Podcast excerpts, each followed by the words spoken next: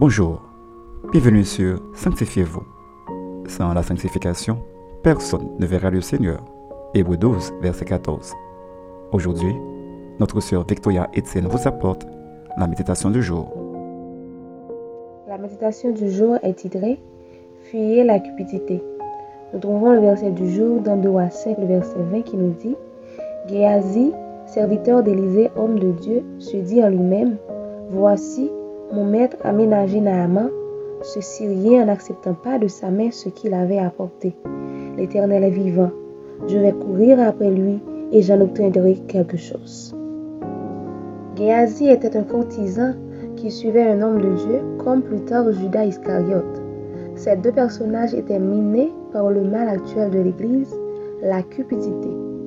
Ce qui fit qu'Éasi arrêta la mission de grands prophètes alors qu'il devrait être le continuateur de cette vision, comme Élisée le fit pour Élie. Naaman était un homme qui souffrait de la lèpre pendant une période de temps et tout ce qu'il avait essayé comme remède ne l'aidait pas. Alors, sa servante lui parlait d'Élisée en tant que prophète de Dieu qui pourrait lui aider. Il s'en alla et fut guéri de sa lèpre. Ému de sa guérison, il offrait des présents à Élisée, mais il a refusé. Géasi, qui suivait leur conversation, courut après Naaman et mentait à propos de son maître en disant qu'Élisée avait changé d'avis. Il a obtenu ce qu'il voulait. Mais il ignorait que l'Esprit de Dieu qui était à Élisée était omniscient. À cause de cette cupidité, Géasi et sa prospérité a été puni de lèpre pour toujours.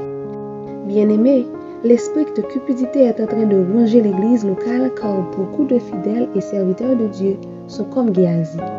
Ils sont prêts à tout, même à abandonner leur vie de sanctification juste pour obtenir ce qu'ils veulent.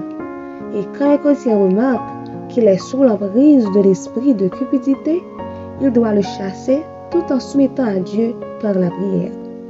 En étant cupide, vous ne pourrez pas servir Dieu, car nul, ne peut servir deux maîtres à la fois et il n'aura point part au royaume de Dieu. Retenons ceci. La cupidité est un piège qui entraîne la ruine et la destruction, car l'amour de l'argent est la racine de tous les maux, et à force de vouloir tout posséder, on finit par entraîner d'autres péchés qui peuvent être un blocage pour notre vie spirituelle. Prenez un moment pour réfléchir à ces questions.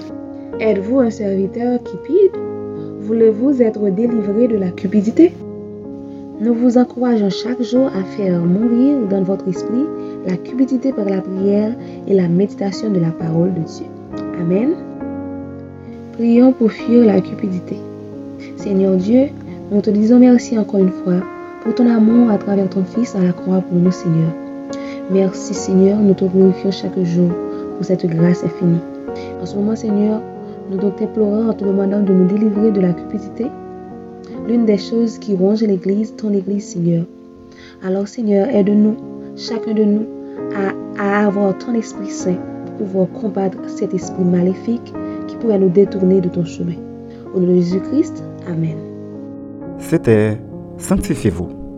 Pour tous vos conseils, témoignages ou demandes de prière, écrivez-nous sur sanctifiez-vous.com ou suivez-nous sur Facebook, Twitter, Instagram et sur le web www.sanctifiez-vous.org.